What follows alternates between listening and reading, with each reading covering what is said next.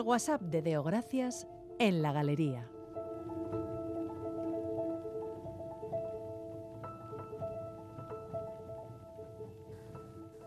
...4 de febrero de 1945... ...balneario de Yalta... ...a orillas del Mar Negro soviético... ...Crimea... ...esa zona que años más tarde pasa a ser parte de Ucrania... ...y que Putin anexionó a Rusia después... Pero volvamos a 1945. Tal día como hoy de ese año se inició la conferencia de Yalta, la Operación Argonauta, entre Estados Unidos, Gran Bretaña y la Unión Soviética. A punto de finalizar la Segunda Guerra Mundial y con la victoria de los aliados en la Alemania nazi, el presidente Roosevelt, el primer ministro Churchill y el líder soviético Stalin se citaron, como cuenta hechoshistóricos.es, para planear el reparto del mundo. Y como cuenta el National Geographic de Yalta, a pesar de que las negociaciones fueron realmente tensas, iba a surgir un nuevo orden mundial protagonizado por Estados Unidos y la Unión Soviética. En definitiva, lo que se vino a llamar el telón de acero Guerra Fría. Pero eso fue consecuencia de los desacuerdos.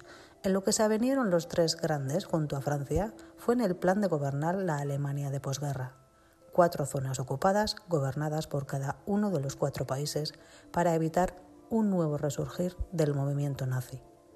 78 años después, miles de personas han sentido la necesidad de salir a las calles en varias ciudades alemanas en contra de la ultraderecha, para evitar que las fuerzas antidemocráticas se hagan más fuertes. De hecho, en Sajonia, Brandenburgo y Turingia, tres de las regiones que en aquel reparto quedaron del lado soviético, el partido AFD, Alternativa para Alemania, podría lograr el 35% de los votos en las elecciones de septiembre. Pero es que ese partido es segundo en intención de voto a nivel federal. En enero, la revista Corrective desveló un plan secreto contra Alemania de la extrema derecha. Según su investigación, altos cargos del partido AFD se reunieron con ultraderechistas y empresarios para discutir la expulsión de millones de inmigrantes de Alemania, aunque estos tuvieran la ciudadanía alemana. Por eso, como titulaba el periódico alemán Frankfurter Allgemeinen, los demócratas salen a las calles por la democracia. Citaba ese periódico a Philip Jacks, el líder de DGB en Frankfurt, que decía que todos tenemos que ser antifascistas ahora. Y es que además de la efeméride del balneario de Yalta, el pasado 30 de enero se cumplieron 91 años del nombramiento de Adolf Hitler como canciller alemán tras ganar las elecciones. De ahí que las palabras del director del centro educativo Anna Frank Meron Mendel en una de las manifestaciones en Alemania sean, si cabe, más pertinentes. La historia no debe repetirse.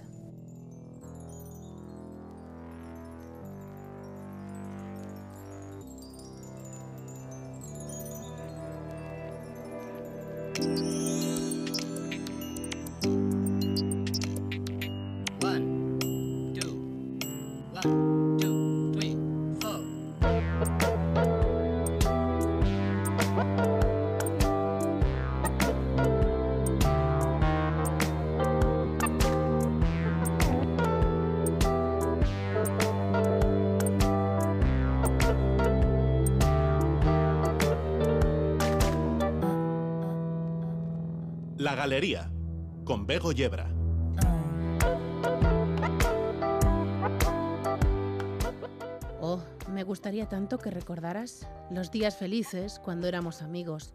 En aquel tiempo la vida era más hermosa y el sol brillaba más que hoy. Las hojas muertas se recogen con un rastrillo. ¿Ves? No lo he olvidado. Las hojas muertas se recogen con un rastrillo.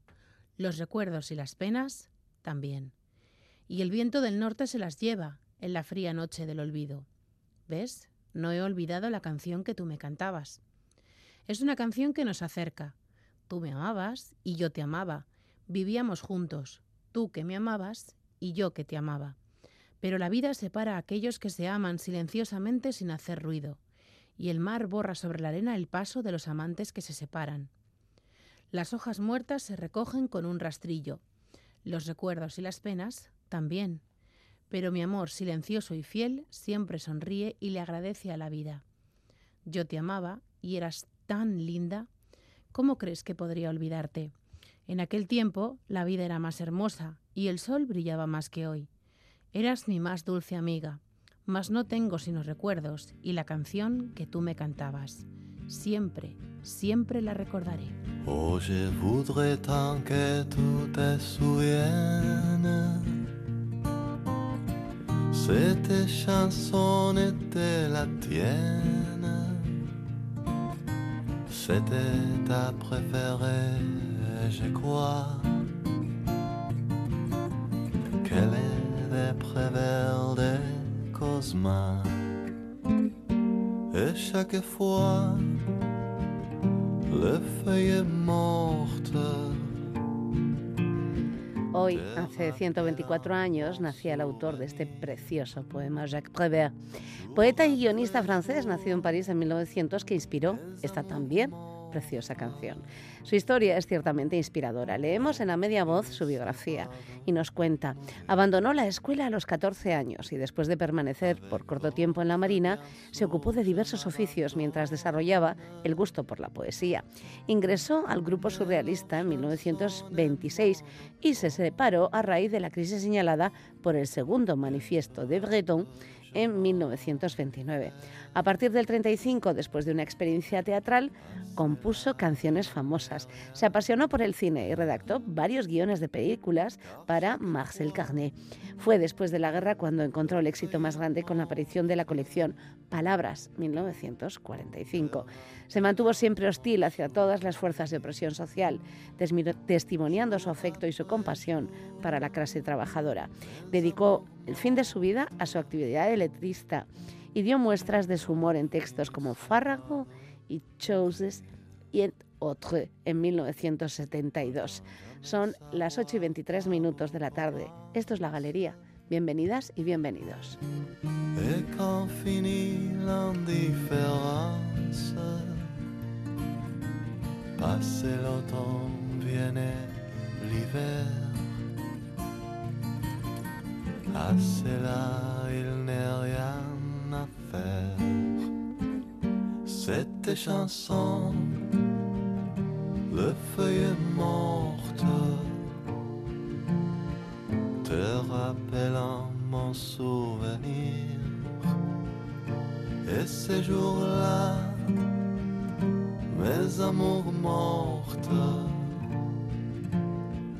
en auront fini de mourir. Et ces jours-là, mes amours mortes. Como seguro sabéis, Goizal de Landavaso se ocupa de la dirección de Pompas de Papel, el programa de libros y literatura de Radio Euskadi.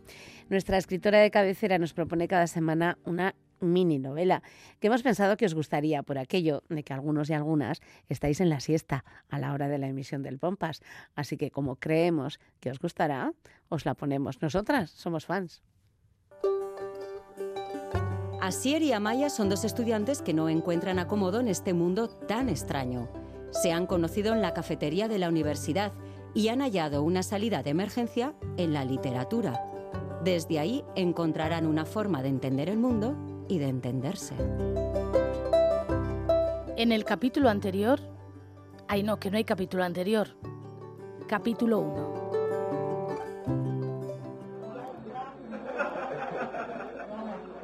Kaixo, Kaixo, kafetegi honetan inoiz ez dut inor ikusi liburu bat irakurtzen. ba begira, gaur ezagutuzu rara abiz bat. Ciudad feliz, transformar la vida a través del diseño urbano. Badakizu irakurtzen, oso ondo, orain liburutegian liburu bat eskuratu besterik ez duzu behar. Hala zu ere rara abiz bat zara. E, baditut liburuak, badakit irakurtzen. Zer irakurtzen ari zinen jakin nahi nuen, intelektual hori. Zaiakera bat da abiz. Ez ditut saiakerak irakurtzen. Eta ze irakurtzen duzu? Poesia. Rara abiz, benetan be.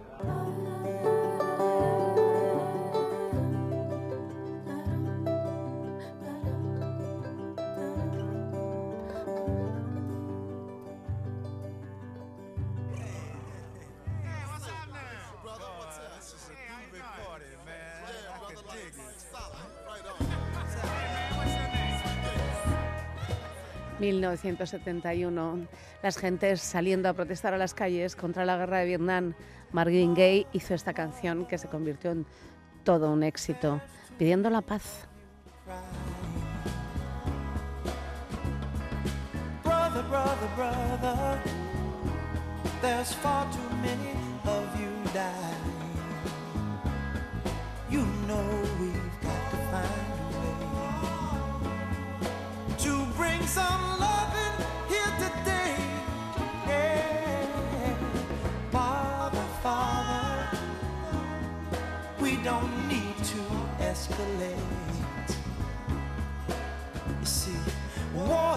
the answer, for only love can conquer hate. You know we've got to find a way to bring some love in here today. Oh, picket lines and picket signs. Don't punish me with brutality. Talk to me so you can see oh, what's going on.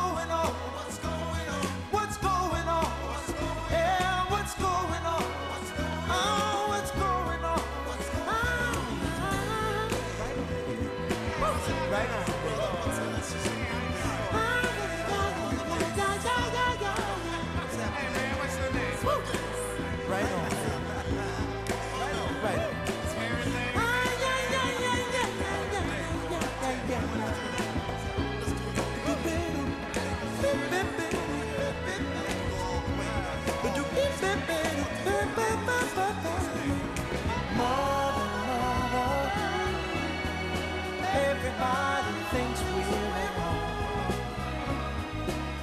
Oh, but who are they to judge us? Simply cause our hair is long. Oh, you know we've got to find a some understanding here today. Oh, oh, oh. Picket line and pick it me with brutality. Come on, talk to me. You can see what's going on. Yeah,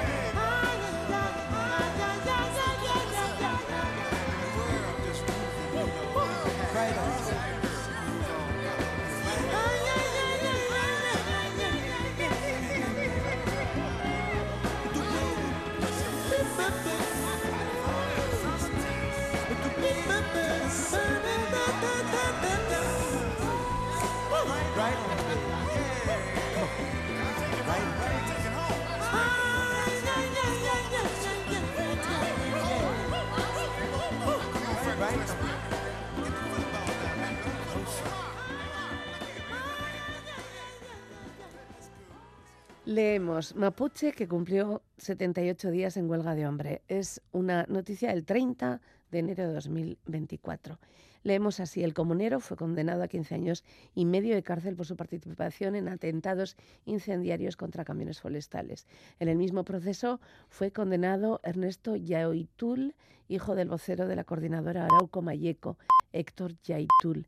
El Departamento de Derechos Humanos del Colegio Médico emitió un informe donde constata un grave deterioro en su salud debido a una huelga de hambre que inició el pasado 13 de noviembre. Desde el Ministerio de Justicia dijeron que Gendarmería evalúa una de las demandas de los huelguistas, la habilitación de un módulo mapuche en la cárcel de Concepción. Sobre este asunto queríamos hablar hoy en la galería, además en este espacio de Mujeres del Sur Global. Y tenemos con nosotras a Mari Garlin. Ella es chilena y ella tiene mucho que contarnos porque su hermano también está o ha estado, por lo menos hasta ahora, en huelga de hambre. Muy bienvenida a la galería, Mary. ¿Cómo estás? Hola, eh, eh, bueno, estamos preocupados. Eh, para contextualizar, son 15 los presos políticos mapuches de la CAM que están en huelga de hambre.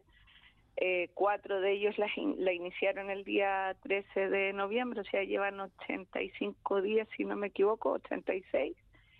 Y los otros 11 comuneros partieron hace 57 días. Uh -huh.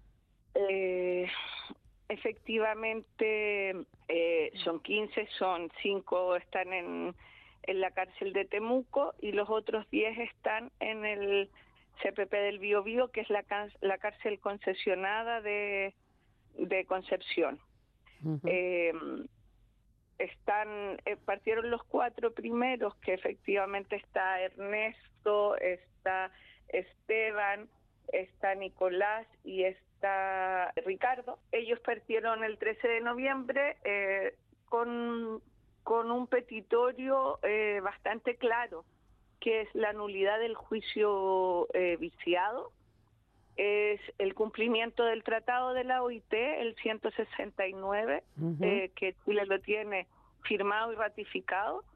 Eh, luego las mejoras carcelarias y también dentro de, de lo que se ha pedido continuamente es la libertad de Daniel Canillo, que tiene ya sus abonos carcelarios eh, ya cumplidos y, y ya debería estar hace más de un año libre pero principalmente y transversalmente los dos puntos primeros son el de la nulidad del juicio y el del cumplimiento del Estado chileno en, en el, en el 169 de la OIT. ¿Qué es lo que ha llevado a- al pueblo mapuche a levantarse? Eh, porque al final esto no viene de hoy ni viene de ayer, viene ya desde hace mucho tiempo. Bueno, claramente esta es una demanda histórica. Eh, Lo tiene el pueblo mapuche con, con el Estado chileno, eh, que tiene que ver básicamente eh, con la defensa del territorio. Y mm, eh, no, no, no voy a mm, hacer una cátedra histórica, sería muy, muy largo, ¿no? Pero eh, básicamente tiene que ver con, con un poco este despojo territorial que hay hacia el pueblo mapuche y la imposición de un Estado, que es el Estado chileno y, y también parte del Estado argentino. Eh, ahora, básicamente, hace más de 20 años también viene habiendo una, una lucha importante eh, por la actividad extractivista que hay en todo el territorio, ¿no? Eh, es por eso que que los chicos en estos momentos están presos por defender el territorio de un gobierno que lo único que hace, eh, siendo que se tenía mucha eh, esperanza, entre comillas, no sobre todo el pueblo chileno, eh, de que iba a ser distinto. Por- te pongo el ejemplo más básico que él está, eh, él está haciendo eh, tratados para, en teoría, proteger el territorio del extractivismo y ayer mismo han entrado los militares a otro lugar donde había donde se quiere hacer un parque eólico de más de 200 hectáreas. Entonces, es una contradicción vital y de vida eh, de parte del gobierno de Boric decir que está va a trabajar contra el extractivismo, siendo que tiene a todo el empresariado atrás y a todas las empresas sobre todo multinacionales, eh, entrando a, hacer una extracción profunda de lo que es la naturaleza. El pueblo mapuche lo que hace básicamente es defender eh, la tierra de las empresas, defender los ríos, defender todos los ñen, que son como la- los, las fuerzas que tiene la naturaleza. Eso es lo que se está defendiendo, de que las forestales que tienen depravado el territorio que hoy día lo podemos ver en uno de los incendios más grandes que está pasando en Valparaíso, al igual que el año pasado. Al igual que el año pasado, de eso es. Al igual que el año pasado en la zona de Concepción, no son incendios por naturaleza, es por extractivismo forestal, es porque está petado, como dicen aquí, de eucaliptus y de pino. Y por eso la tierra se prende como se está prendiendo y ellos tienen estudios sobre esa situación. Bueno, Esa es al final es algo que está ocupando a todo Latam, ¿no? Desde, desde el norte eh, en México hasta el sur más sur, que es Chile, ¿no? Eh, ese proceso de rebelión de los pueblos indígenas por reivindicar los territorios y reivindicar otro tipo de desarrollo y, por supuesto, eh, alejado de la presión de las multinacionales, ¿no?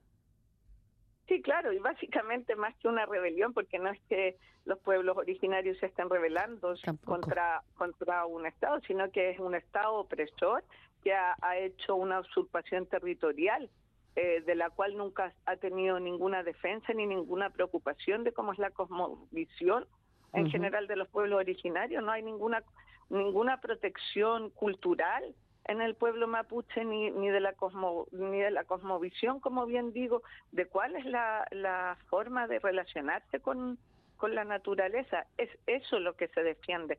Y por eso hoy día hay más de 70 presos políticos mapuche en Chile y por eso los 15 eh, presos políticos de la CAM hoy están en huelga de hambre, porque no solo porque están, no hay ninguna garantía jurídica y queda comprobado en el caso de los cuatro lamienes que están en estos momentos en, en, que llevan 87 días en huelga de hambre, que han sido juzgados sin ninguna prueba concreta de que ellos hayan estado en el lugar de que, del cual se los acusa.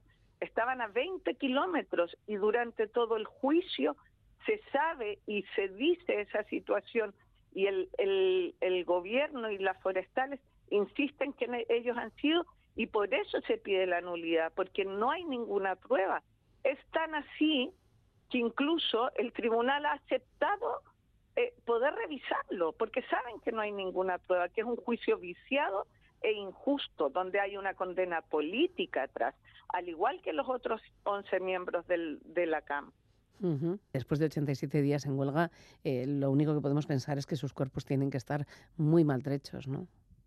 Están eh, en muy mal estado, tanto los de, los de 84 días como también eh, los que llevan 57. Uh -huh. Hay en estos momentos hay dos que están en riesgo vital uno es Esteban, que está, está en el Hospital Regional de Concepción hace más de dos semanas en riesgo vital.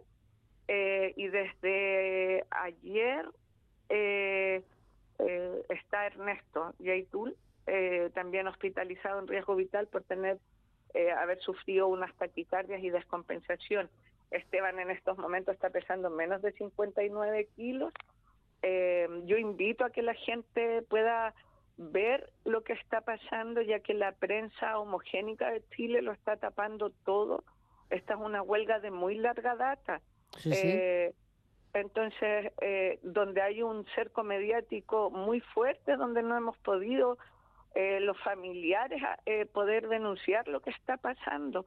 Es tan grave la situación que hace dos días atrás los voceros se acercaron al Ministerio de Justicia a entregar una carta la cual está firmada por más de 400 agrupaciones, tanto nacional como internacional, y fueron detenidas dos voceras en la puerta del ministerio, una de ellas quedando incluso a, a ser formalizada, y al día siguiente el, es el propio tribunal el que dice que fue eh, tomada detenida injustificadamente, o sea, de esos niveles de represión estamos hablando. La verdad es que había esperanza, ¿no? En la población chilena por el gobierno, con el gobierno de Boric, ¿no? De un cambio, eh, no sé, mucho más democrático. No sé si se están frustrando estas expectativas después de, de los intentos constitucionales. Yo creo que en general el pueblo chileno eh, tiene un, descontento. Eh, ahora eh, es, es, es brutal, es, es un, una represión muy, muy alta la que el gobierno de Boric está arremetiendo contra el pueblo mapuche. Es tanto que nunca, nunca han habido tantos presos políticos mapuches como en este gobierno. Entonces es una contradicción vital, es una contradicción de vida lo que está haciendo este gobierno, porque eh, ellos durante toda su campaña dijeron que iban a desmilitarizar el Huelmapu, que, se, que iba a haber diálogo. Y no ha habido nada de diálogo. Lo único, el único diálogo que tiene el gobierno de Boric es la encarcelación. O sea, es tan tremendo que ni siquiera eh, son capaces de ver que hay, hay 15 presos políticos que llevan más de 80 días en huelga de hambre. Entonces, hay más de 72 presos políticos mapuches. El gobierno está usando una técnica que es eh, eh, tener a la gente en prisión preventiva como si fueran condenatorias. En uh -huh. general, los presos políticos mapuches están más de dos años en prisión preventiva. Entonces estamos hablando de una vulneración de derechos humanos de manera profunda. Es por eso que nosotros estamos denunciando y por eso necesitamos eh, a nivel que a nivel internacional se le exija al gobierno chileno que cumpla con el tratado de la OIT, que cumpla con, con lo que ellos han firmado, que es el, el, el- el Tratado de la OIT, 169. específicamente el 169. Sí, sí. No puede ser que los presos políticos mapuches no tengan un, un espacio propio, que estén en módulos comunes con los presos comunes, que las familias tengamos que pasar por vejaciones e insultos cada vez que vamos a visitar a nuestros presos. Son presos políticos y el Estado tiene que resguardar su cultura. Los comuneros en estos momentos, sobre todo los que están en cárcel concesionada, no pueden hacer sus rogativas, sus yiyipún, sus comidas, están bajo un régimen carcelario común con presos comunes. Así es como el Estado chileno dice cumplir el tratado y el tratado dice muy claro que se debe conservar, aunque estés privado de libertad, todo tipo de resguardo. Vosotros eh, tenéis personalmente, como, como está Roberto, tenéis, tenéis constancia, tenéis acceso a, no sé, a, a sus informes médicos, a cómo está, a tu hermano. Eh, la verdad es que, bueno, primero, eh, nosotros siempre hablamos de manera colectiva, Sí. tratamos de no personalizar en, en, un, en una propia persona, ¿no? Eh, la lucha, porque, eh, porque son 15. Ya. Eh, Bueno, son sí, 72, sí, ¿no? Son 72, 15 los que están en huelga de hambre. Ujú. Sí te puedo decir que, por supuesto que tiene un deterioro importante, tiene ma- ha bajado más de 17 kilos, está pesando 64 kilos, midiendo un metro 88, em, pero está digno, fuerte y, por supuesto, esperando que, que la- el petitorio, que es un petitorio básico de derechos humanos, se cumpla. Al igual que todos los otros comuneros, conven- con el convencimiento total de que son derechos básicos lo que se está pidiendo, nada más.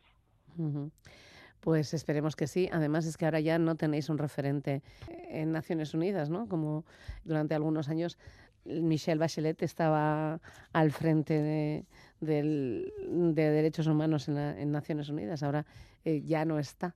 No sé si eh, fue un momento mejor para, para el pueblo mapuche, el gobierno de, de Bachelet. Bueno, yo, eh, por supuesto, entiendo que no van a estar todo el mundo de acuerdo, creo que no, creo que no ha habido ningún avance. De hecho, en el gobierno de Michelle Bachelet se mataron a tres comuneros, entre ellos eh, de manera muy muy brutal. Entonces, por eso es, es muy difícil hablar de, del conflicto porque nunca ha habido un, un nunca ha habido un, un acercamiento real. Eh, nosotros esperamos, eh, como te digo, como familiares, familiares directos y, y, y también como como como parte de todo de todo lo que está pasando. Esperamos que que exista un, un llamado de atención del a nivel internacional. Eh, saben lo que está pasando los, los gobiernos saben lo que está pasando lo que necesitamos que se pronuncien y que le digan al gobierno chileno que no puede tener a la gente muriéndose si se mueren la, si cualquiera de los comuneros que se llegue a morir va a ser responsabilidad del gobierno de Boric no va a ser responsabilidad de ningún otro gobierno, ni del Estado, ni de la justicia, va a ser responsabilidad de él, porque esto es una persecución política. Entonces nosotros a eso hacemos el llamado, a que en general los ojos internacionales vean lo que está pasando. Sabemos que lo- los intereses económicos son profundos, lo sabemos, pero eso no da pie a que vean que hay gente que está muriendo en estos momentos. De verdad la situación de los dos comuneros es crítica, muy crítica. Los informes, el colegio médico ha ido a decir que está Esteban en riesgo vital, que tiene un fallo sistémico Sí. y todavía no quieren sentarse a dialogar. Entonces, eso es lo que estamos pidiendo, nada más que se sepa, que se vea, que lamentamos profundamente el incendio que se está viviendo en todo el territorio, pero también eso es causa de algo. Es más, se están haciendo investigaciones porque dice que lo más probable es que haya sido intencionado por parte de unas inmobiliarias, porque así está el problema territorial en Chile. No puede ser que en el sur de, del- de Chile, en toda la zona del Huelmapu, no haya agua. No hay agua, tienen que llevar agua en camiones por la sequía que hay, siendo que es un lugar tan lluvioso como Vizcaya, como Euskal Herria en general. ¿Por qué no hay agua? Porque los eucaliptos y las forestales y la celulosa está matando todo. Y eso es lo que se denuncia. Entonces es importante que a nivel internacional se sepa.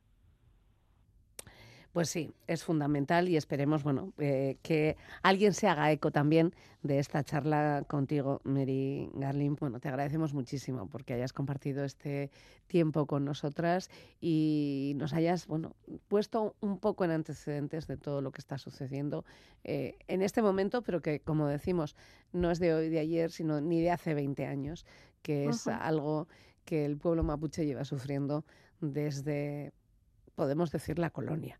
Y ya, y ya hacemos un resumen, ¿no?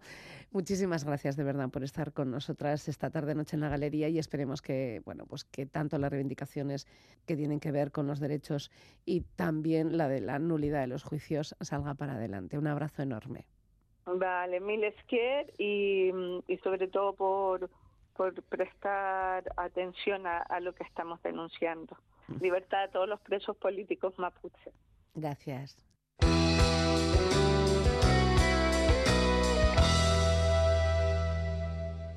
Tximista baten pare, eguzki gorrail bat ikusi ondoan. Txileko langileria berriz, gau beltzean txartu da.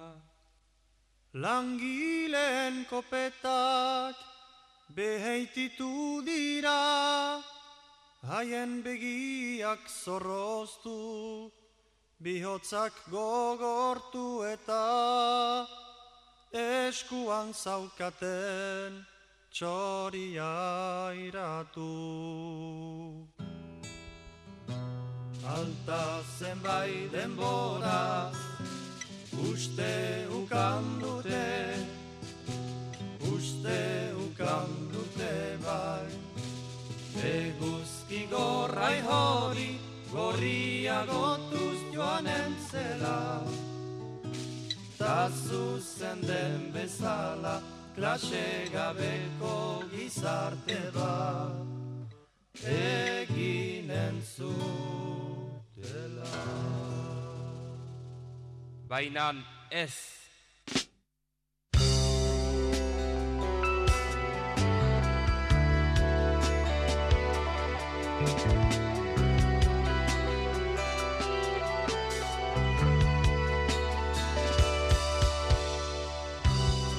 Haundi maundi madarikatuek ez dute horrelakorik onartu eta beren interesak zaindu beharrez erabakia segidan hartu Iraultzaren gidaria behar zirela zuntzitu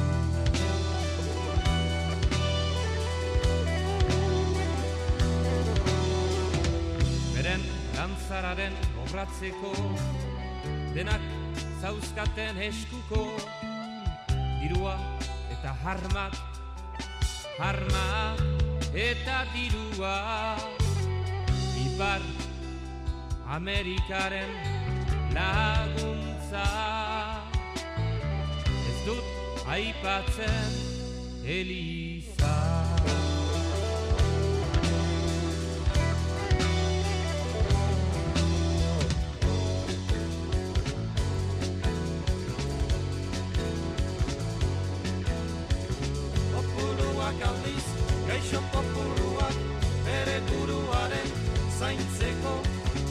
Fasismoari ihardukitzeko Ez zuen deuskasik bere eskutsak baizik Ta eskuts horiek moztu dituzte Gobernuko biderrez jabetzeko Ta jabetu ondoan oraindik Salbaikeria harri garrienen egiteko Politika gizonak hil Sindikalistak hil Oberkaristak kantariak hil Eta gelditu direnen saria Desterru edo presondegia Eguneroko miseria. Geroztik Txileko langileria Dolu minez dago Eta badaki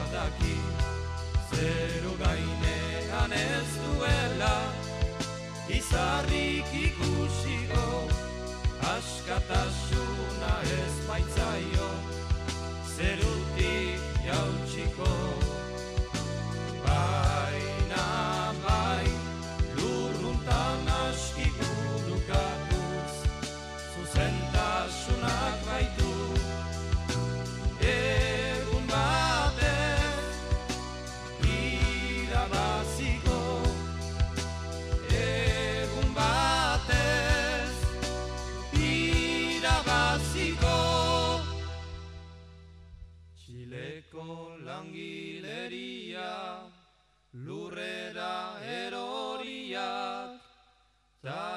Euskadiko langileria Zutitzen hasiak Zein diren elkarri duriak Zein diren elkar iduriak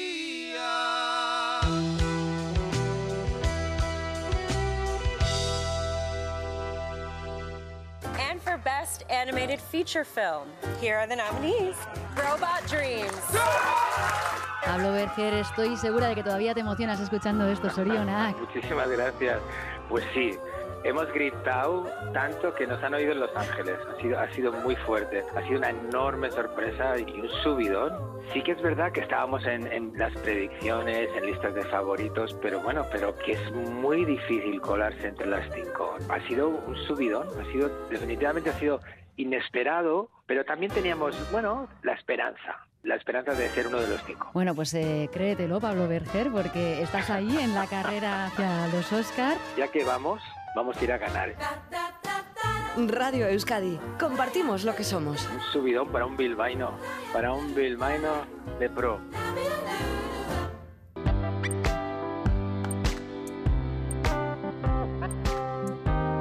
La Galería, Territorio Social. Y en el espacio que cada semana coordinadora de ONGs de desarrollo nos invita a la reflexión en la galería, hoy es Manos Unidas quien nos pide un poquito de compromiso. Los efectos provocados por el maltrato al planeta generan una clara desigualdad. Mientras que sus causas están sobre todo relacionadas con la actividad económica de los países desarrollados, sus consecuencias las sufren especialmente las poblaciones vulnerables, que ven mermados sus derechos más básicos. El ser humano ha modificado el entorno a su antojo, para vivir más cómodamente, provocando daños que afectan de forma más grave más allá de nuestras fronteras. Pero aún hay esperanza. Al igual que somos causantes de su devastación, de la contaminación, del calentamiento global, de la desforestación y de las sequías, también tenemos el poder de repararlo. Está en nuestras manos parar el círculo vicioso de la desigualdad. Queremos alzar la voz por el cuidado del planeta, porque es el camino para luchar por la dignidad de las personas. Bajo el lema El efecto ser humano, queremos concienciar de que el maltrato al planeta tiene consecuencias mayores al otro lado del mundo y destacar ese doble poder del ser humano para transformarlo, para bien y para mal. Somos la única especie capaz de cambiar el planeta. Queremos invitar a tomar conciencia de que es necesario cambiar nuestros hábitos diarios de manera consciente y evitar actividades cuyo impacto medioambiental impide a otros seres humanos llevar una vida digna. Todas las personas tenemos que tomar decisiones valientes y pasar a ser responsables proactivos en la lucha contra la desigualdad y el cuidado de nuestra casa común. El esfuerzo de los hogares por contaminar menos, reducir los desperdicios y consumir con prudencia va creando una nueva cultura. Desde Manos Unidas nos planteamos el reto de alcanzar un planeta sostenible, sin pobreza, hambre ni desigualdad. ¿Crees que lo conseguiremos?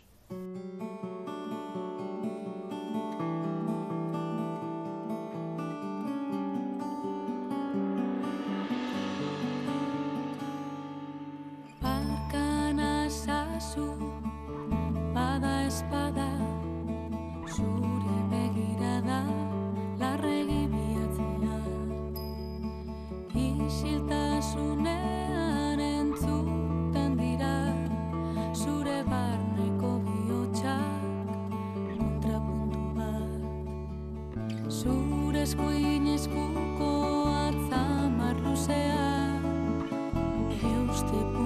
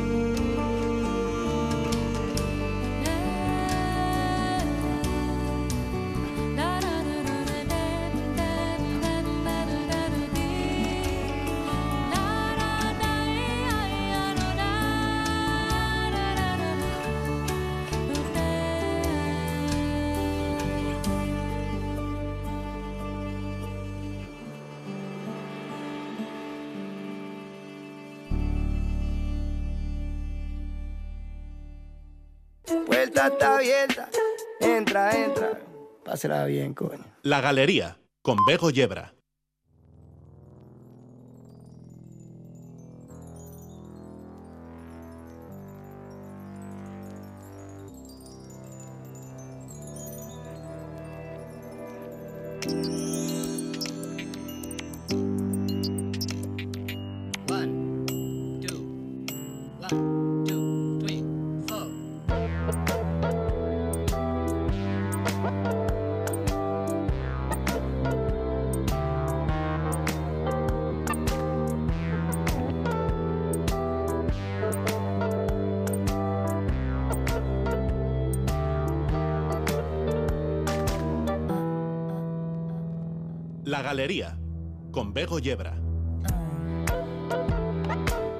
Cinco minutos sobre las nueve de la noche, segunda hora de la galería. Y como la voz no mejora demasiado, ¿qué os parece si directamente nos vamos a escuchar lo que nos tiene que contar Alfredo Caro en Ciencia Mundana? Ciencia. Ciencia. Mundo. Ciencia. Mundano. Mundana. Mundano. Mundano. Ciencia. Mundo. Mundana. Mundano. Ciencia. Ciencia mundana. Pues sí, es tiempo de ciencia mundana en la galería y ni tan mundana, ¿eh? porque vamos a hablar de química, me parece, ¿no? Con Alfredo Caro Gabón. Gabón, Bego, sí, de química. Eh, ¿Sabías que... No, Sí, no, no. Pregunta retórica. Eh, ¿Sabías que hay unos 100.000 compuestos químicos, 100.000 que se usan en la industria eh, y que muchísimos no han sido testados, estudiados en su, el impacto que tienen tanto en la naturaleza menos, se ha estudiado más obviamente el impacto en seres humanos, pero no, se- no se ha estudiado las sinergias que hay entre distintos compuestos químicos, cómo se liberan, qué impacto tiene sobre la naturaleza, 100.000. Pues sí, pues me lo creo perfectamente. Entonces, eh, ya hemos Con hablado... todos los químicos que llevo yo estas semanas, no te digo nada, que vaya, y las reacciones que han hecho, interacciones que han hecho uno- entre unos y otros para que todavía esté yo así. Los que tú te has tomado están más testados. Sí, No pues son de la industria, juras. Son de la industria farmacéutica, pero están más testados. Eh, Bueno, pero tenemos invitado. Tenemos invitado que Sí, eh, ya hemos hablado. que esto sí que está estudiando. Eh, sí, está estudiándolo. Eh, tenemos que hace mucho tiempo, yo creo que hace un par de años ya, estuvo con nosotros Álvaro García Molinero, eh, biólogo, especialista en la biología de los hidrozoos antárticos. Y creo que hablamos Ala, de los eh, hablamos de eso, eso ¿eh? Y también le interesa mucho el tema de la estructura de la teoría evolutiva, el declive de la biodiversidad, su implicación en la crisis climática y, claro, obviamente en todo eso, en todo ese barullo está el La tema de, química. lo- de los químicos. Entonces, hay uno que me ha saltado a mí, bueno, vamos a int- a introducir a Álvaro. Hola. Hola Álvaro, ¿cómo estás? Muy bienvenido a la galería de hola. nuevo. Él está en Valencia, por cierto. Sí. Exacto.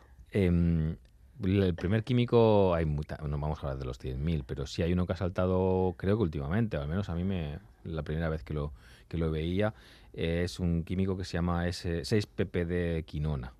Eh, ¿Qué es y qué hace y por qué de pronto ha salido a la palestra, como se suele decir? Vale, es eh, como bien ha estado explicando Alfredo sobre la inmensa cantidad de, de químicos que produce la industria para muy diversos usos, ya entraremos igual un poco en eso porque es importante. Esta sustancia es una, una sustancia además bastante compleja eh, que tiene un par de anillos eh, aromáticos en su interior y esto ya nos tiene que hacer sospechar de que esa sustancia, como a veces le gusta decir Alfredo, ¿no? Es, va a ser bioactiva. Eh, no necesariamente tiene que ser tóxica, pero sí que va a interaccionar con la- el, el metabolismo, eh, la señalización en nuestro cuerpo, porque al final utilizamos las mismas estructuras eh, químicas para, para nuestro funcionamiento interno, ¿no? O sea, cuando hay anillos aromáticos, hay cadenas más o menos largas de carbonos, como esta que tiene un butilo por ahí en medio, ya tenemos que sospechar, ¿de acuerdo? Y entonces esta es, esta es una de, de esos químicos eh, complejos que, que son bioactivos, que se está empezando a conocer que son bioactivos, porque hasta ahora eh, se sabía bien poco. Hasta ahora estoy diciendo, hace dos o tres años eh, se tenía como un compuesto, digamos, relativamente poco tóxico. Y debido a que, bueno, pues se ha visto que está involucrado en mortalidades masivas de, de salmones, del salmón Uy. del Pacífico, pero también otros tipos de salmones, entonces se ha empezado, entonces se ha empezado a investigar, a ver qué, qué realmente, por qué esta sustancia es tan tóxica para ellos y, y en qué medida lo es, ¿no? Pero ¿cómo se ha asociado la mortandad de salmones con este tóxico? Claro, esto es bien curioso porque eh, hasta que no vemos un efecto externo masivo, llamativo, parece que, que el ser humano no, no reacciona, ¿no? Se ha llegado a asociar eh, porque cerca de, de grandes autopistas, de, mm, digamos, lugares donde pasan muchos coches, eh, después de un episodio de lluvias, eh, normalmente aparecían eh, mortandades masivas de juveniles de, de este salmón, ¿no? Y, y claro, pues se tardó relativamente poco en llegar a hacer la conexión y resulta que esta sustancia es un, un antioxidante que está en los neumáticos para evitar que se degraden excesivamente a la intemperie, ¿no? Eh, pues eso, un antioxidante que llevan como aditivo los neumáticos de caucho, que, que se va dejando en cantidades eh, mínimas, ¿no? En las autopistas, pero bueno, con el paso de los coches, los centenares de miles de coches, cuando llueve, ese agua de escorrentía acaba en los flujos fluvia- fluviales y claro, eh, llegan concentraciones eh, biológicamente activas a, a estos ríos y ahí tenemos el problema. Y si no llega a ser porque la, la industria del salmón, sobre todo de piscifactoría, eh, es importante y hay, que hay un, digamos, un, un dinero en juego, ¿no? Hay gente que con dinero que está preocupada, igual tampoco nos llegamos a enterar del tema, porque si no son salmones, si son truchas de río, pues igual eh, la cosa no llega, no llega a los medios de comunicación. ¿Y se sabe cómo actúa? Ah, se sabe cómo actúa, se sabe cómo actúa, eh, sobre todo, eh, para simplificarlo un poco, ¿eh? es muy agresiva en los, en los embriones y sobre todo en el des- cuando hay multiplicación celular, y que la dosis a la cual es tóxico o bioactivo o lesivo, como queramos decirlo, es extremadamente baja, es de las mm, más bajas que yo haya visto.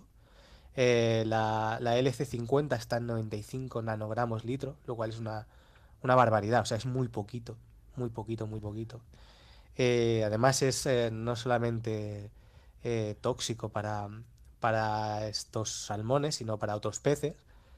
Se ha visto que en los embriones de, de pez cebra produce malformaciones, produce citotoxicidad y, y además se ha estudiado su posible bioacumulación en, en mamíferos y, y se ha visto que, que en, en- en estudios en ratas este se bioacumula tanto en las, en las hembras que, que- que están embarazadas como en los fetos. Entonces, si en el caso de que fuera tóxico para humanos, no hay, que yo sepa, ¿eh? no hay estudios todavía hechos, no me sorprendería en absoluto que lo fuera, pero no hay estudios todavía hechos. En ese caso, eh, además, eh, sería especialmente lesivo para, para fetos y para mujeres embarazadas. Para que la audiencia se haga una idea, cuando hablamos de nanogramos o nanomolar, nanogramos, eh, estamos hablando de una parte en mil millones. ¿no? Eh, ¿vale? Micro sería un millón, nano sea mil, mil millones. O sea, es como si pudiéramos, consideramos un grano de arena en mil millones de granos de arena. O, es una cantidad Nimia, eh, nimia, o sea. ¿vale? Eh, Y eso, cuando se ve cualquier compuesto tenga una actividad biológica sobre esas concentraciones, eso eh, significa que, que, bueno, que, Que es eh, veneno. Y es muy difícil, y a esas ya nano es difícil de detectar, incluso ahora mismo hay unas de- tecnologías de detección química muy potentes. eh, y son capaces de detectar cosas eh, de ese nivel, pero es más difícil de detectar. Entonces, con todo esto, ¿qué hacemos? El- lo, que, lo que he visto por ahí, Álvaro, corrígeme, es que eh, es verdad que él ha podido ver algo de estudios, pero es lo de siempre. La investigación va detrás de, de- de- de la cantidad de químicos, o sea, esa va a, a remolque. Efectivamente. Ujú. Sí, o sea, esto eh, realmente había un... Es que es el, el modelo americano de, de regulación, la, la autorregu- autorregulación de las empresas, ¿no? Había un estudio hecho por la propia empresa que situaba la, la LC50 eh, como 10 veces por encima de, de la que al final la propia agencia reguladora del medio ambiente americana ha acabado estableciendo. El, no sé si el estudio es del año pasado, que es en estos 95 nagro- nanogramos por litro. Hay algún estudio que la rebaja todavía más, es decir, eh, estudios independientes que no son de la, ni de la agencia ni de la empresa. Y es lo que, lo que dice Alfredo. Es decir, solemos ir, solemos ir por detrás. Eh, primero aparece el compuesto químico, que suele tener una, una utilidad industrial. Por ejemplo, cuando eh, hicimos, hicisteis el programa de, de los eh, plásticos, en, el vertido de microplásticos en Galicia, Sí. pues aparecieron un montón de, de sustancias que eran aparentemente desconocidas para la mayor parte del público, que venían en esos plásticos como aditivos y que también se están eh, empezando a estudiar. Otros ya se conocían desde hace tiempo, pero hay muchos nuevos que se han añadido a estos plásticos y que son realmente desconocidos y no sabemos muy bien, primero, en qué cantidad están en nuestro ambiente, cómo nos influyen y, realmente no hay estudios de, seguridad al respecto. Y en este caso del, del, del 6-PPPD también ocurre lo mismo. Hay muy pocos estudios al respecto. Y es lo que, lo que siempre ocurre. Vamos por detrás y al cabo de igual unos cuantos años, unos lustros, eh, aparecen estudios que, que realmente demuestran su toxicidad y se empiezan a poner las primeras normativas para evitar su, su uso en según qué cosas, ¿no? Pero ya, ya vamos tarde, ha, pas- ha pasado históricamente, pasa con el glifosato, pasa con la mayor parte de fitosanitarios, pasa con un montón de productos de la industria química en general. Bisfenol, Ujú. etcétera. No, eh, lo que pasa que estaba pensando es, eh, el estudio ya está.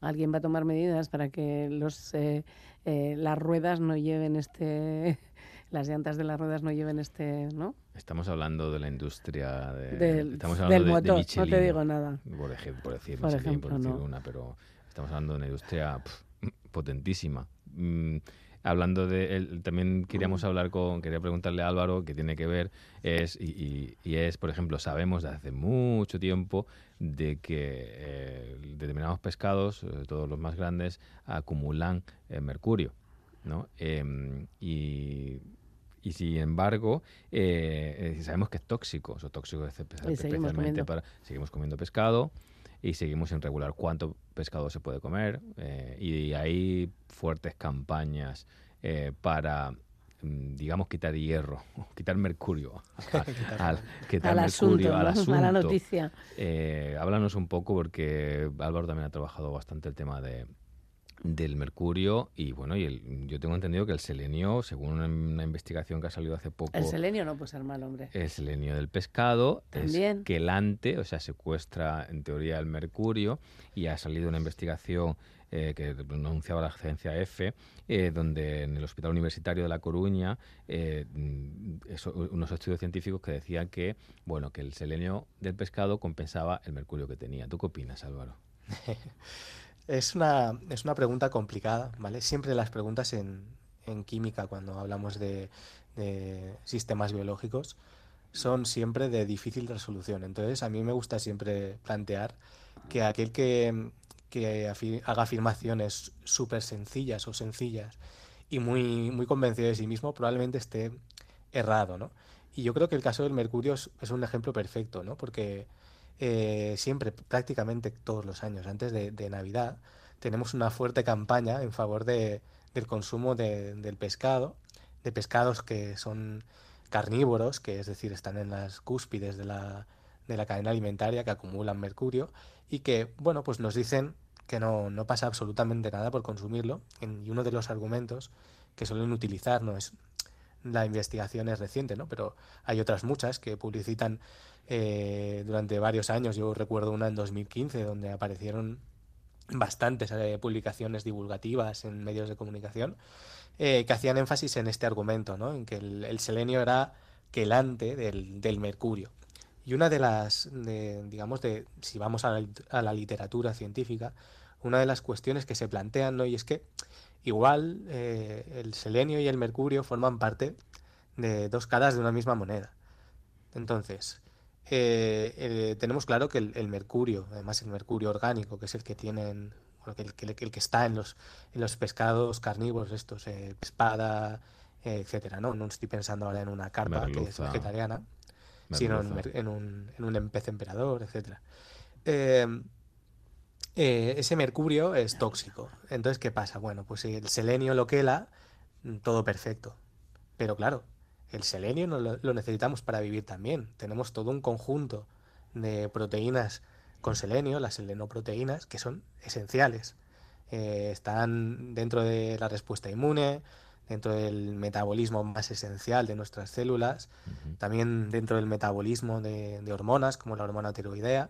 Por tanto, si el, el mercurio nos está quelando el selenio, eh, estamos generando una deficiencia de selenio y por tanto, pues eh, problemas, ¿no? O sea, si el argumento del selenio sirve en una dirección, sirve en la otra también. El problema es que no es siempre así. Y por tanto, tenemos eh, mercurio disponible, que es evidentemente tóxico y tiene problema, tiene afección eh, neurológica. eh, y, y claro, eh, de alguna manera veo yo que tienen que, que luchar eh, las personas que hacen estos, estas propa- esta propaganda tan fuerte, ¿no? Y, y la evidencia lo que dice es que, que es compleja, ¿no? La relación entre el seleno y el mercurio, que hay especies. eh, en humanos no se sabe muy bien cómo funciona. eh, no sé si porque no se ha estudiado lo suficiente o porque, bueno, los problemas que hay en estudiar nuestro metabolismo, ¿no? Los problemas éticos. Pero si vamos a los mamíferos, hay respuestas de todo tipo. Es decir, hay en organismos, en especies, donde la respuesta sí que es más bien que es decir, no se produce una deficiencia de selenoproteínas y si ves una bajada de, de la presencia de mercurio cuando hay selenio a la vez, es decir, mm, en un teórico consumo de pescado, ¿no? Pero hay en otras especies donde, en otras especies donde es sinérgico, es decir, la toxicidad del, del mercurio se ve potenciada por el selenio. Y, este- sea, justo lo contrario que decía el titular, ¿no? Exacto. Y, esto, y, este- y el estudio este que presenta el, el Hospital Universitario de La Coruña, mm, ¿lo hacen humanos? ¿Cómo lo hacen? Yo la verdad no lo, he- no lo he mirado. ¿Tú lo has mirado? Yo no lo, no lo he visto. El último de, el último de la, de la Universidad de A Coruña no lo he visto. Pero por lo que, por lo que, o sea, no lo he visto en profundidad, ¿eh?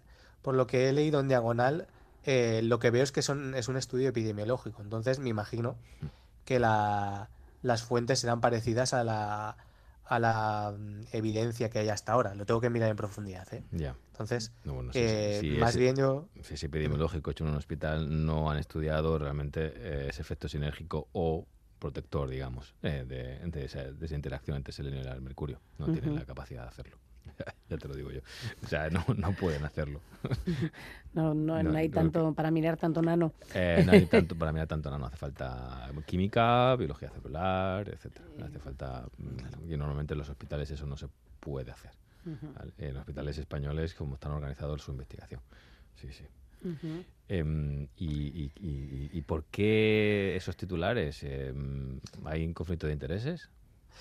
Pues lo más seguro, Alfredo. Lo más seguro es que haya un conflicto de intereses. Eh, mm, estaría muy bien hacer la trazabilidad, ¿no? De, eh, sigue el dinero, como, como se dice habitualmente, de a ver qué hay detrás, ¿no? De realmente estos apoyos mediáticos, pero a mí me parece súper evidente porque la correlación temporal está, es decir, o sea, se puede comprobar fácilmente, yo lo he hecho, a ver cómo, cuándo aparecen esos, esos artículos no divulgativos, sobre todo, que es lo que, lo que me interesa, porque al final es lo que llega a la gente. Y, y bueno, eh, si fuera el. También podemos usar un argumento de este estilo al, al, en- al- al revés, ¿no? O sea, si fuera tan, tan bueno comer pescado con mercurio, pues no sé, digo yo que, que las prescripciones médicas no irían eh, en dirección contraria, sobre todo para las mujeres embarazadas, las personas embarazadas, los niños, eh. ¿sabes? Mm. Eh, pues Ya. todo el mundo tiene bastante claro que, que- que hay que ir con cuidado con ese tipo de, de pescados y que hay que consumirlos, eh, digamos, eh, con cuidado. Yo creo que al final se está escondiendo la, la pregunta o el problema de fondo, ¿no?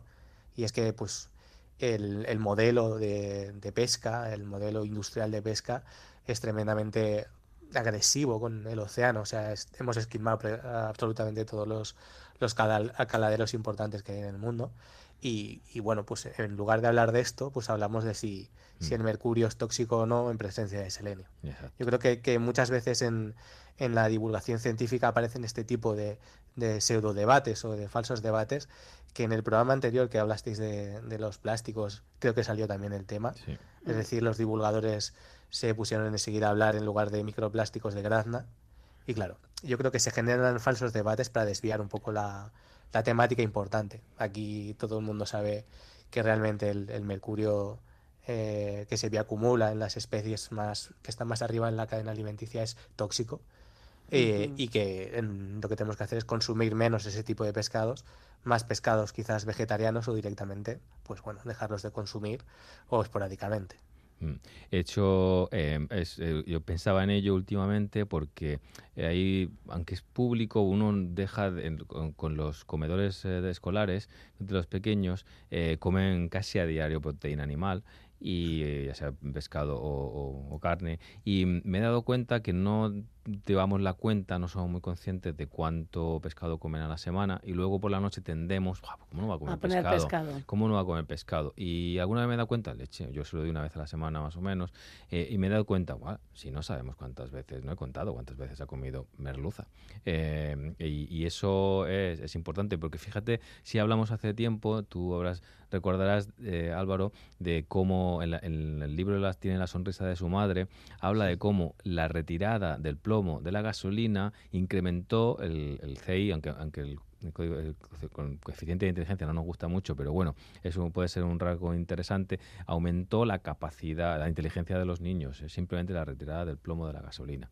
Entonces, no es que vayamos a morir porque tengamos mercurio, sino que estamos metiendo otro elemento más en el desarrollo infantil de- de- de- del cerebro, etcétera. Bueno. Efectivamente. Bueno. Y sí, es que el tema del plomo también, también lo, lo revisé un poco y, y es muy curiosa esa historia, pero quizá para otro día. Sí, ¿no? Va a tener que ser para otro día. Mercurio en el pescado. Insisto, en el, es, en el 6pp de quinon- quinona, eh, nadie ha tomado una resolución después de este... ¿No? Yo no he encontrado absolutamente nada, a nivel europeo. eh, tela marinera. O sea que de momento la industria del motor tiene más poder que la industria alimentaria. Y luego, pues Eh, hay, hay no, una va por ahí. inercia, pues, es que no tenemos suficientes investigadores para que y, y departamentos y laboratorios y gente. Para investigar tantos químicos mm, como tenemos a es. nuestro alrededor, ¿no? es. 100.000 más. mm, mm. Más de 100.000. Sí. Ese es el resumen ejecutivo. Eh, tenemos que hablar otro día de impulsores genéticos. Anda, que ya nos contaréis qué es eso. Sí. Pero también estás en eso, ¿no?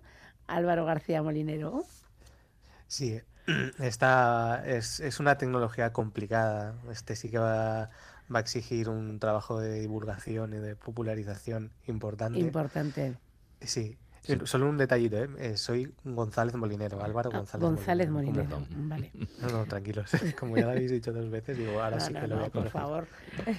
Pues sí, hay una, se está celebrando una cumbre en Canadá sobre diversidad biológica. Se está hablando de los impulsores genéticos como una manera nueva, digamos, de ingeniería genética en, en, en plantas. Y creo que se merece un programa. Álvaro González Molinero, muchísimas gracias por estar esta tarde noche con nosotros en la galería y hablaremos de esos impulsores genéticos próximamente. Muchas gracias. Muchas gracias, Gracias, a vosotros y a vuestra disposición. Alfredo, feliz semana. Igualmente, Agur. agur. Gracias por escuchar. La galería.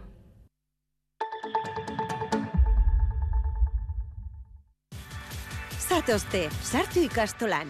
Ibilbide oso bat daukagu prest. Aurra erdigunean jarrita, pertsona giza dimentsio osoan gara dadin. Euskaratik eta euskaraz, euskal kurrikuluma ardatz hartuta. Langile, familia eta ikasleak, lankidetzan, euskal herri osoko eunda malau ikastolei bultzada emanez. Gu ikastola. Zu?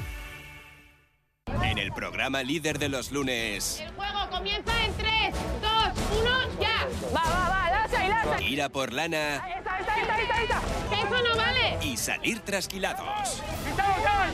¡Nos va a meter el puñal! El conquistador del fin del mundo. Episodio 3. Mañana por la noche en E ETV2.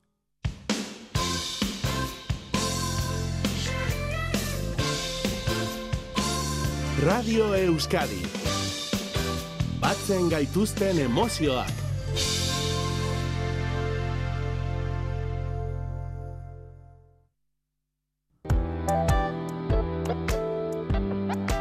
Territorio cómic.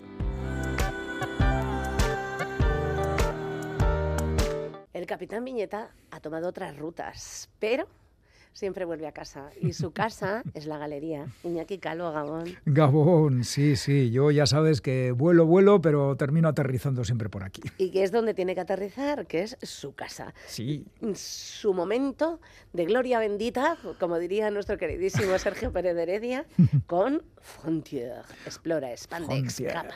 Sí, sí. Oye, le tengo mucho cariño a este cómic. ¿Sí? Aparte de que me haya gustado. Sí, a ver, Eh, verás, por qué. está publicado por Grafito Editorial, que es una editorial independiente, pues que está y lucha, que te lucha para sobrevivir en el proceloso mundo de la edición de cómic.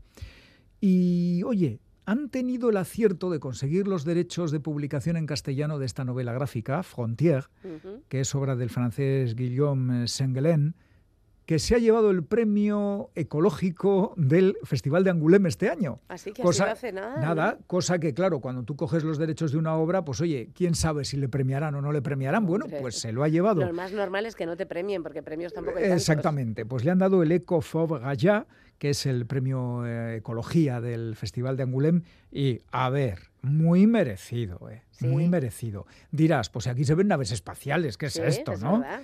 Pues es que es una, es una historia que se desarrolla en el espacio y va de tres personas, eh, Ji Su, que es una científica, una científica que ella lo que quiere es la exploración espacial en busca de los orígenes del universo y para mejorar eh, la vida de las personas, eh, por resumirlo de alguna manera. ¿verdad? ¿Qué le ocurre a Jisoo? Que ella trabaja en una empresa que está por la labor y de repente es absorbida por una mega corporación que lo que quiere es conquistar, no explorar. quiere conquistar para sacar todo lo que pueda de los planetas que vayan descubriendo, Mm. ¿eh? para arrasarlos. Un hilo más que. ¿no? Sí, sí, pero a nivel, a nivel diva- digamos, espacio interestelar. Sí, sí, bueno. Eh, ¿Qué le ocurre a esta mujer? Pues que se encuentra en una situación terrible, porque ella, ella no quiere eso, pero claro, le han absorbido, tiene que trabajar y va pechugando y callando ante los desmanes que ve, mientras su conciencia pues se le va revolviendo, ¿verdad? Claro, pues que está haciendo unas úlceras Eh, impresionantes. tremendas. En esa corporación trabaja Alex, que es muy bonito el cómic porque es que nos muestra un futuro en el cual hay personas que nacen en el espacio, viven en el espacio y nunca han pisado la Tierra. Entonces este Alex es un trabajador que, que ha nacido en el espacio, es un hijo del espacio, ha vivido siempre en naves y en estaciones planetarias y él pues, pues tiene su cuerpo y su mentalidad habituada a vivir en el espacio. Pobrecito. Y a ellos se les junta Camina, que es una mercenaria, es una mercenaria, es un soldado mercenario, que bueno, pues resulta gravemente herida en una confrontación, pierde un brazo y dice, bueno, pues voy a ponerme a hacer otra cosa que no sea matar al que se me pone por delante por encargo. Y eh, en un afán de mejorar algo las cosas, eh, lo que hace es hacerse con una nave espacial que se dedica a recoger restos del espacio. Recoger Porque basura. en este futuro la basura espacial es horrorosa. Lo ha invadido todo, provoca accidentes, provoca catástrofes y, por supuesto, a las megacorporaciones les da igual. Hombre, Es decir, a nivel espacial, la contaminación que sufrimos en el planeta Tierra. por ejemplo. Y entonces esta ex eh, mercenaria eh, se pone a una labor de retirar basura del espacio. Oye, también la recoge para venderla, ¿no? Pero es verdad que libra el espacio de estos restos. Eh, por mm, diversos motivos se juntan. Eh, la científica, el trabajador que ha nacido en el espacio y la mercenaria. Y inician una especie de huida desesperada porque ellos la han montado muy gorda en una, en una nave de una megacorporación. Sí. Han descubierto que estaban haciendo experimentos con animales que están prohibidísimos y se llevan a un monito con ellos. A un monito al que le llaman Son Goku. Ay, mira. Porque Son Goku es una divinidad oriental, eh, el rey mono. eh, bueno, el asunto es que se la llevan y por haberse llevado a ese monito y por haberles desbaratado los planes, les persiguen, vamos, para darles matarile, para liquidarles. Y a todo esto encontramos a tres personas que huyen por el espacio, como quien huye en la Tierra pues, del malo que les quiere capturar, y se van encontrando, afortunadamente, a buena gente. ¿eh? a buena gente. Y concretamente encuentran una nave muy grande en la que la- los que la- viven en esa nave tratan de hacer eh, un mundo más justo, más equitativo, más respetuoso con el medio ambiente. Eh, en definitiva, está reproduciendo eh, Sengelen, el autor, el esquema de lo que se está viviendo ahora en la Tierra a nivel espacial. El problema y el miedo que da esta historia, que es que vamos a extender nuestra, nuestra ponzoña a nuestra todo, a basura todo el, a a todo todo el el universo. universo. Y además es que es terror- terrorífico, porque hay unas, ya sabes que en la ciencia ficción hay una técnica que es terraformar. Sí. Es convertir un planeta que no puede vivir el ser humano en habitable. Pero no lo hacen para que la gente viva allí, lo hacen para poder explotar las riquezas y dejarlo devastado. Y la verdad es que da mucha penita todo. Pero está tan bien contado y lanza un mensaje mm, ecológico y positivo y de que hay que luchar contra eso que nos está matando, que no me extraña que se haya llevado el premio. Vale, y además está muy bonito dibujado. Sí, tiene un, un estilo de dibujo peculiar porque los personajes son así como muñequitos con pies muy pequeños. Son como pequeñitos, Sí. me recuerdan a- al abuelito de App. por ejemplo, y parece un cómic infantil, pero mm, tiene No, sus no, dosis, tiene- tiene mamía, sus ¿eh? dosis de. Y violencia luego y, tiene fuerza. muchísimo dibujo. Mucho. Porque hay muchísima viñeta. o Se lo ha currado Guillaume Sengelen, sí. que fíjate, le gusta explorar el campo del, del, digamos, el combatiente desengañado de lo que es la guerra y la violencia. Tiene una obra anterior que se titula PTSD, que son las siglas en inglés de síndrome, síndrome postraumático. ¿eh? de guerra, los que sufren muchos eh, que están en la guerra. Síndrome de estrés postraumático, esta es la, definición.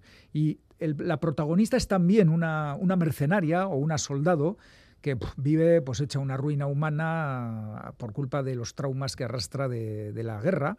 Y está muy bien contado. Y le gusta además a este hombre, que es francés, eh, personajes orientales. Por lo que sea, no sé, tendrá una devoción por la cultura oriental y son personajes orientales que se encuentran, pues eh, eso, luchando con sus, contra sus propios fantasmas en un mundo hostil, pero aquí, en este concretamente, en el que ahora nos ocupa, en Frontier, pues tratando de hacer el mundo mejor que, oye, ojalá pudiéramos todos podemos hacerlo. A veces Hombre, que pues parece claro la sensación de que podemos hacer muy poquito. pero no. bueno, hay que hacerlo, siempre Pues hay que hacerlo. Mm, Siempre, ¿quién era que- aquel que decía? "In- Empieza por mejorar tu entorno Ujú. y harás un mundo mejor, ¿no? Pues sí, la verdad que sí. ¿Por qué no nos acordamos de las citas? Ay, porque nos dejamos llevar muy fácilmente por, por lo fácil, Ya, por lo sencillo. Lo sencillo no es fácil siempre. No, no, lo que pasa es que para nosotros es más fácil. Eh, sí, eso eso es, sí. esa es la, quizá la definición, ¿verdad? Oye, que lo recomiendo, ¿eh? Frontier, de Guillaume Sengelén, Grafito Editorial, enhorabuena a esta editorial pequeña, punto honorosa, y que publica con mucho cuidado y cosas muy buenas. Bueno, y aunque, para todos y para todas, aunque el capitán Viñeta no va a venir de lunes a viernes ningún día a trabajar a la radio, ya más, sí va a seguir recomendándonos cómics durante toda la temporada. Hasta el Capitán Viñeta se prejubila, pero Sí. no me prejubilo del cómic. Pero del cómic jamás. No. No, y traerás su capa llena de buenas historias Sí. la próxima semana. Cuídate, Iñaki. Yo volaré, volaré y aquí aterrizaré. Claro, ese es el sitio, en tu casa, en tu galería. Es que Iñaki. ricasco, agur, Bego, agur. La galería. La rebelión de los agricultores franceses ha ocupado las portadas de los medios durante los últimos diez días. Las principales vías francesas tomadas por tractores, la presión ante las instituciones europeas con concentraciones en Bruselas. Los trabajadores del campo franceses, y no solo los trabajadores, se quejaban de que la entrada de productos agrícolas, especialmente desde el Estado español y de Italia, no cumplían los estándares medioambientales que los franceses y que sus precios además eran mucho más baratos. Las imágenes de la muga de Igrún, las cajas de fruta, de verdura por los suelos, son algunos de los factores que nos han llevado a llamar hoy a Unzalo Salterain, uno de los portavoces del sindicato ERNE. Muy bienvenida a la galería, Unzalo, ¿cómo estás? Hola, Unón. Bueno, esta, esta entrevista está grabada porque queríamos además hablar hoy con él, que precisamente es San Blas, ¿no? Y hoy tenéis gran fiesta en Abadiño. Sí, es la día de San Blas y bueno, la verdad es que luego el tiempo está haciendo un tiempo maravilloso y bueno, hay muchísima gente, que la afluencia es un constante ir y venir de la gente, gente que está entrando desde la primera hora de la mañana, pero luego también tres, cuatro horas, un paseito y se- va salido también, ¿no? Entonces eh, Sí. hay una circulación importante y, la verdad es que hay un buen, buen ambiente. Y buenas tortas, los cordones cómo están, eh, la- las gargantas de verdad que los necesitan, ¿eh? Y fijaos cómo está la mía. Bueno, volvamos a, a lo importante, porque lo primero que cuando hablamos de agricultores y sobre todo en Francia, no estamos hablando de un colectivo homogéneo, ¿verdad? No, no estamos hablando de un colectivo homogéneo ¿eh? y sobre todo las movilizaciones eh, digamos, más llamativas en, en las últimas semanas han sido en Francia, pero anteriormente también venían de, de Alemania también y, otros de Holanda, ¿no? Y de Holanda también, ¿no? La cuestión es un poco, no estamos hablando de movilizaciones y reivindicaciones homogéneas, pero lo que sí estamos hablando un poco es de que de cuál es la causa un poco que está llevando al conjunto del sector agrario, independientemente del modelo de producción, si son grandes productores o pequeños productores, hacia un colapso también, ¿no? Porque este, yo creo que estamos en la de, de- de un colapso que está originado por las propias políticas neoliberales de la Unión Europea, ¿no? Es decir, eh, eh, las políticas de, de mover la alimentación de una punta del mundo a la otra punta no tiene lógica, no tiene sentido. No. Por, por una parte, eh, porque encarece muchísimo los productos, por otra parte, no hay seguridad eh, eh, alimentaria en términos eh, sanitarios y cómo está producido y demás. Hay una competencia absolutamente desleal, porque además todo, toda esa circulación de alimentación está subsidiada con, con dinero público y sobre todo lo que hace es romper los tejidos productivos eh, locales en todos los países. Y lo que no tiene lógica es mantener eh, en el marco de la Organización Mundial del Comercio la alimentación.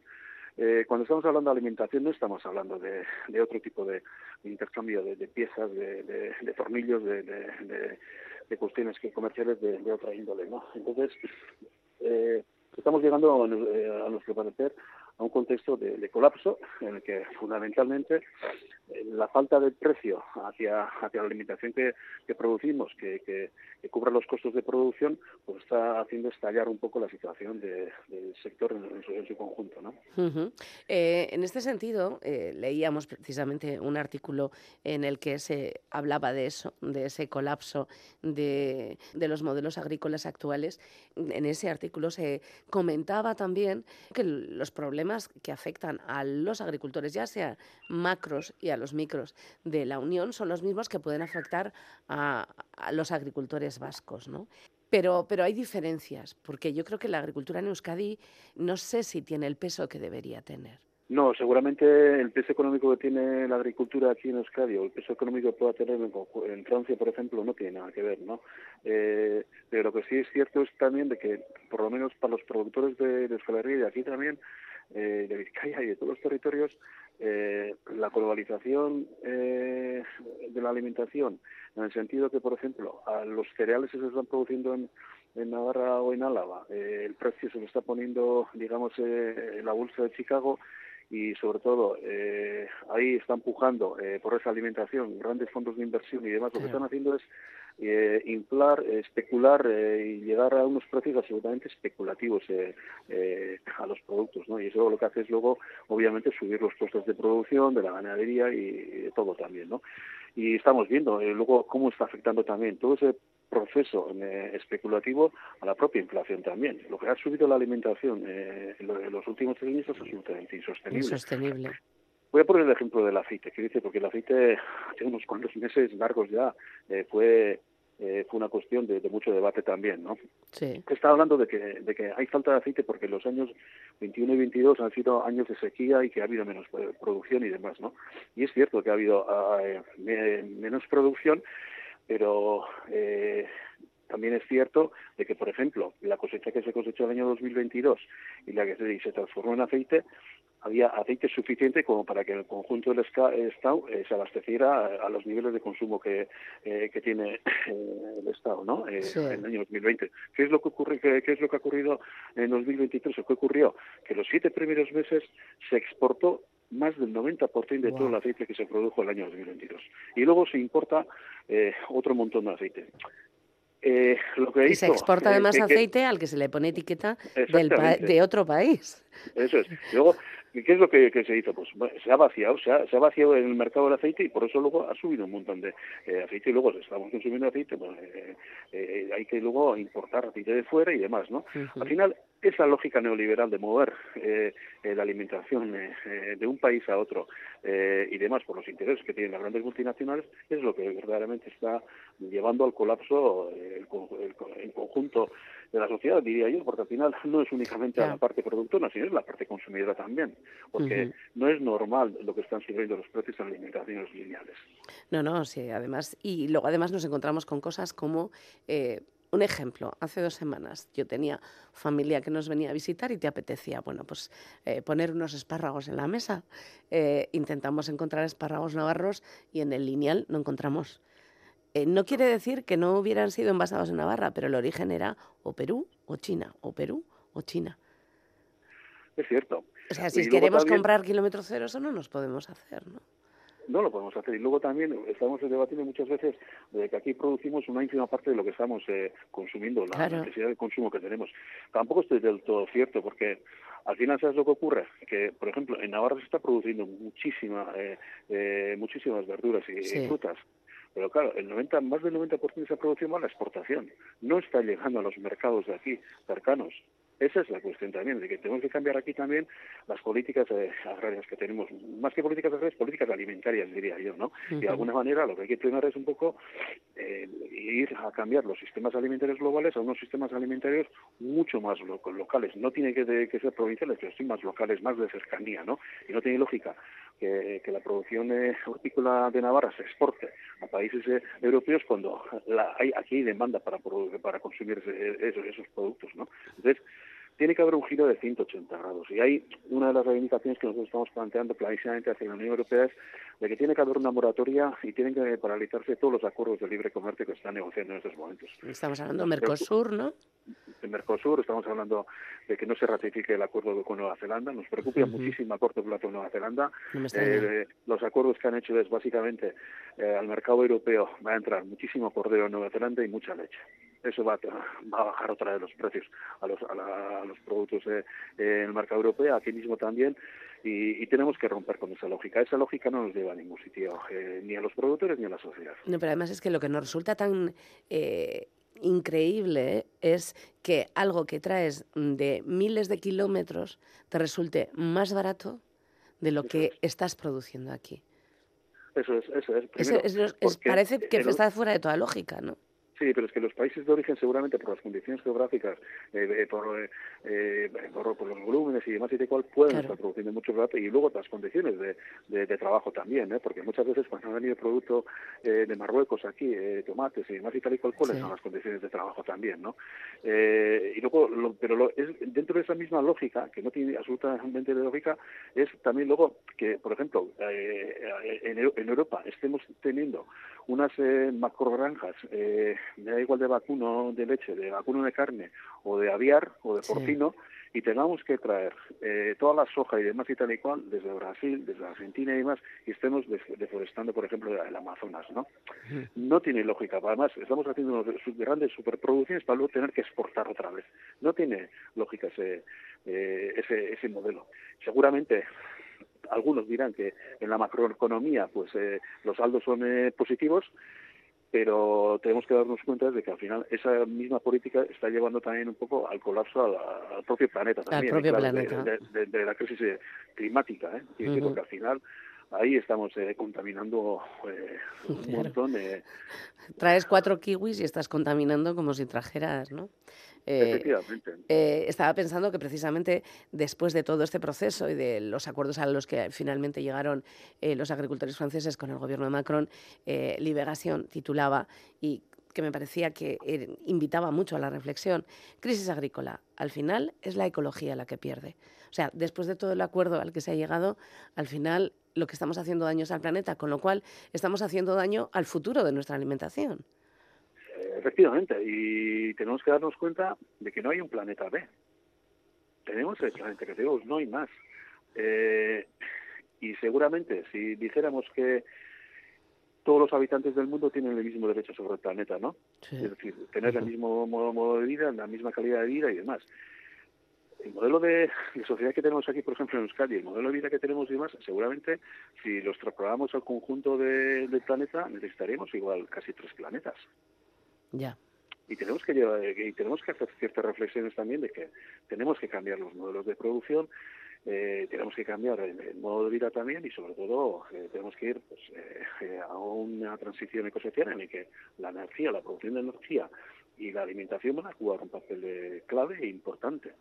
Y ahí nosotros tenemos clarísimo que ese- en ese proceso de transición, por ejemplo, pues eh, muchos eh, sectores van a tener que de alguna manera de crecer, ¿no? Pero justamente eh, la producción alimentaria aquí es todo lo contrario, va a tener que crecer.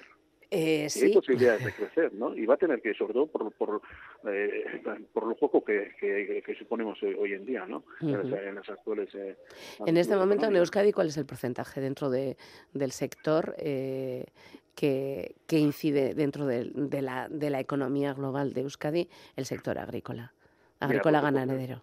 Sí, mira, cogiendo incluso el sector pesquero también, todo el Sí. sector primario, ¿vale? Sí.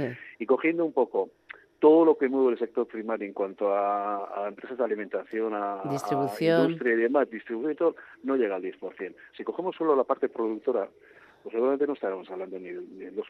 Ni el ¿Me explico? 2%. Entonces, entonces, eh, cualquier país que, de alguna manera quiera tener cierto futuro eh, y, tener de alguna manera ciertas garantías también eh, en una cuestión tan básica como es la alimentación, tendremos que pensar un poco, ¿no? ¿A dónde vamos con, con un sector primario que solo supone el 2% de, de, la economía del conjunto del país, ¿no?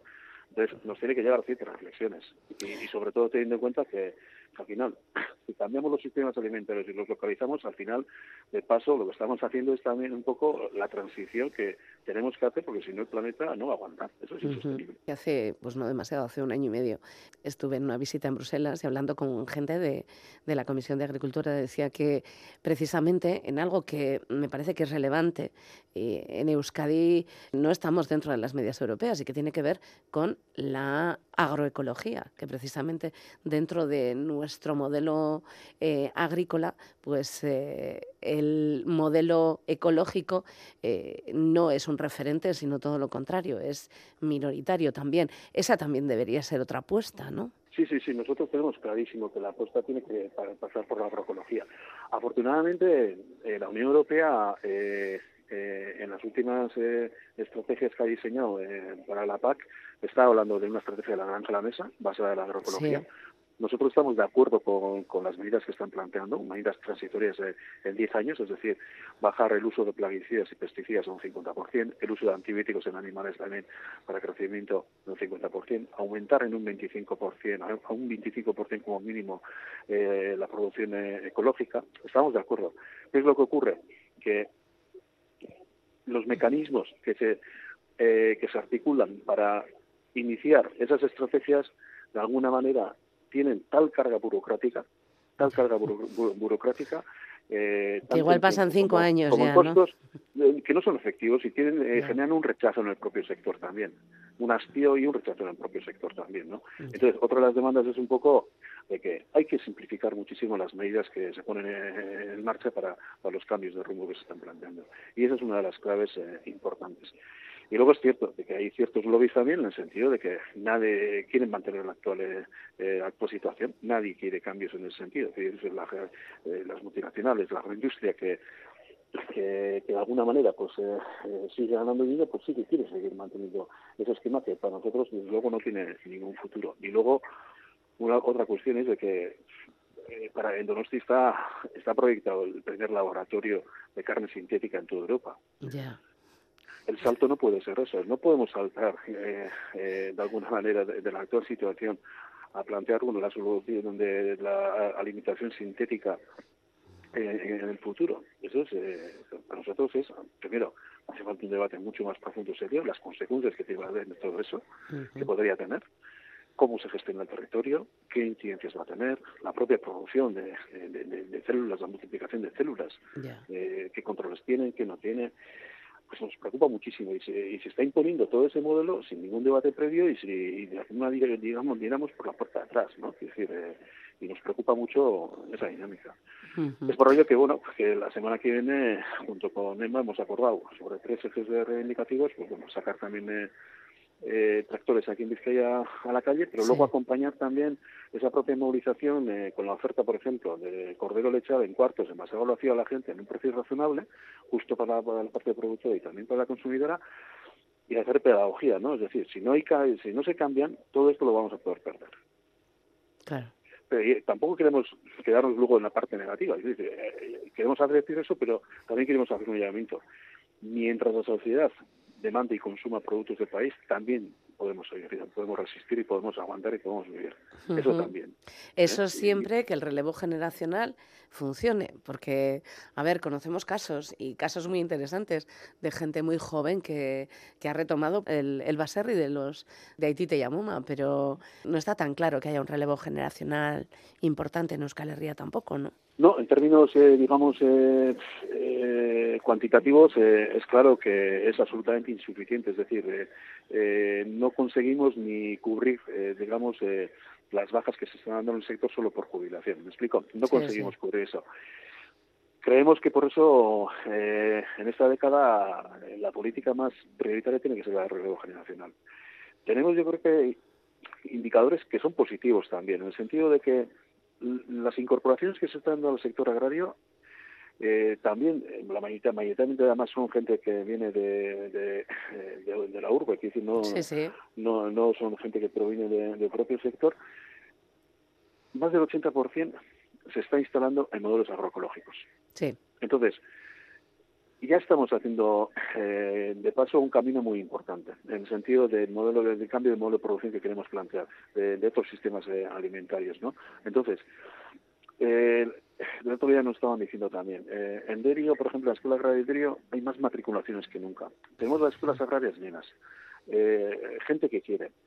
Entonces, tenemos que cerrar un poco el círculo y apoyar verdaderamente eh, estrategias muy decididas hacia la incorporación para, para, de alguna manera, ilusionar a la gente también, al sector, y dar una viabilidad también. ¿eh? Sí, sí.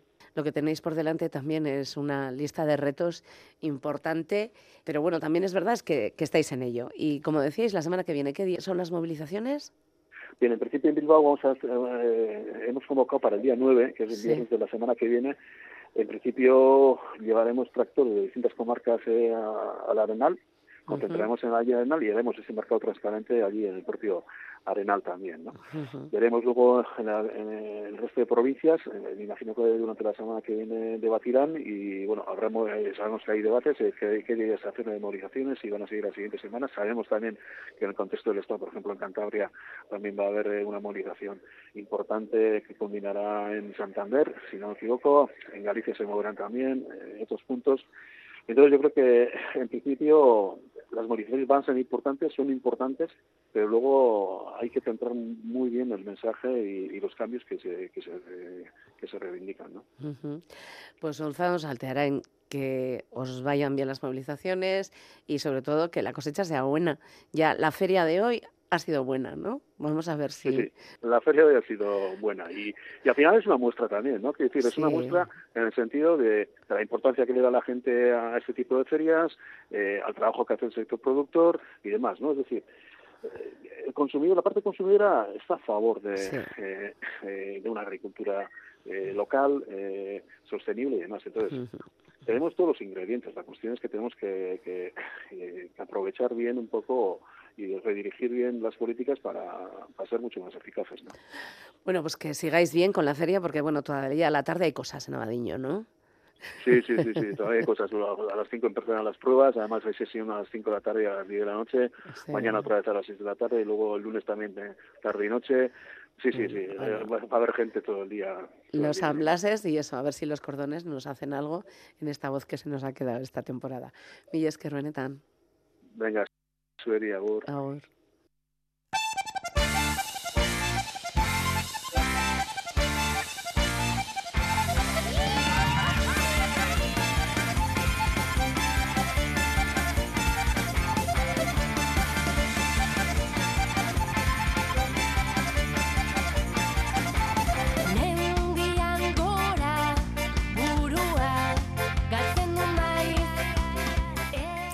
Pues como os decíamos, grabamos esta entrevista ayer con un Zalú que estaba en plena fiesta y bueno, que han seguido hoy y que todavía mañana, bueno, por fin hay cosas en Abadiño. Bueno, pues nos despedimos con quien ayer se despidió precisamente con Uncha.